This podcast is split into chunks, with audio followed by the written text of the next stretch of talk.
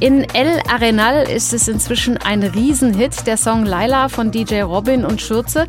Der läuft aber nicht nur klischeemäßig auf dem Ballermann rauf und runter, er ist auch in den Charts omnipräsent und zwar ziemlich weit oben.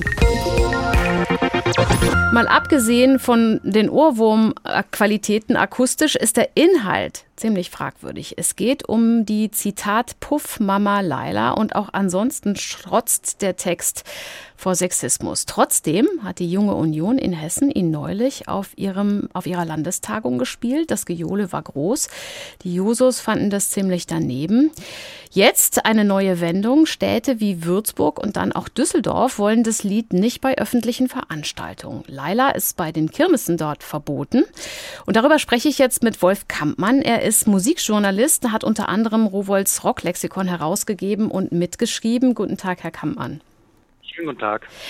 Was verstehen Sie die Aufregung um diesen Song jetzt? Was, was passiert da? Es gibt ja unzählige andere Lieder, die sexistische Texte haben. Der Rap ist voll davon. Das ist eine bekannte Methode, Kasse zu machen. Warum provoziert dieses Lied besonders?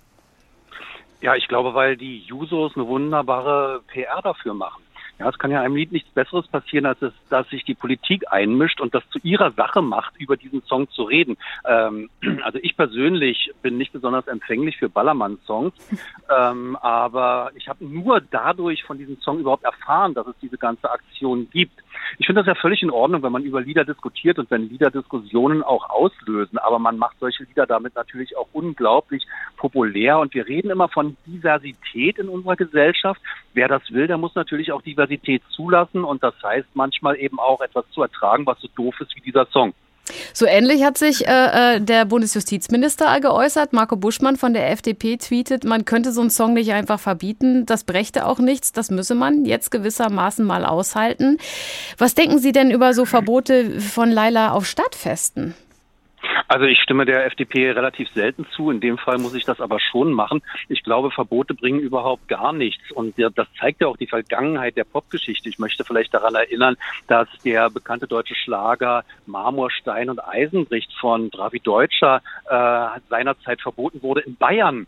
Der durfte nicht öffentlich gespielt werden, weil da ein grammatischer Fehler drin ist und das ja eigentlich heißen müsste Marmor, Stein und Eisen brechen.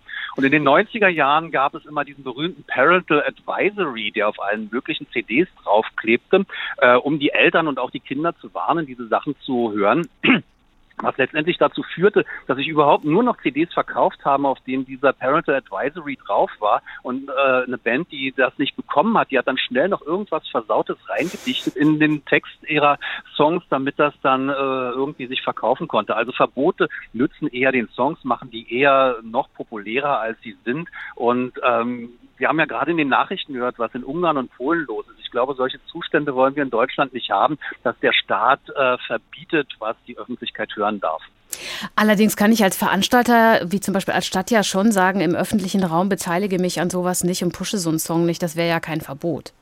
Absolut, äh, dem stimme ich völlig zu. Das ist ja mir selber überlassen, was ich spiele. Das ist auch mir als, als Radio-DJ überlassen, äh, was ich spielen will und was ich nicht spielen will. Ich denke nur, dass es ein großer Unterschied ist, ob ich selber die Entscheidung treffe, als Veranstalter bestimmte Sachen nicht zu spielen oder ob ich anderen verbieten will, das zu spielen oder nicht zu spielen.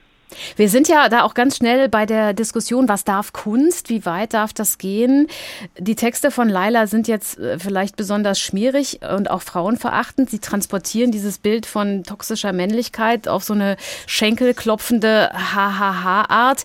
Ähm, aber was ist denn eigentlich mit den, mit den Leuten, die diesen Song lieben und schmettern? Ähm, ist das einfach, geht das einfach ins Ohr oder finden das manche gerade gut, dass der Text so äh, absolut nicht ähm, politisch korrekt ist, so nach dem Motto, je drastischer, desto besser?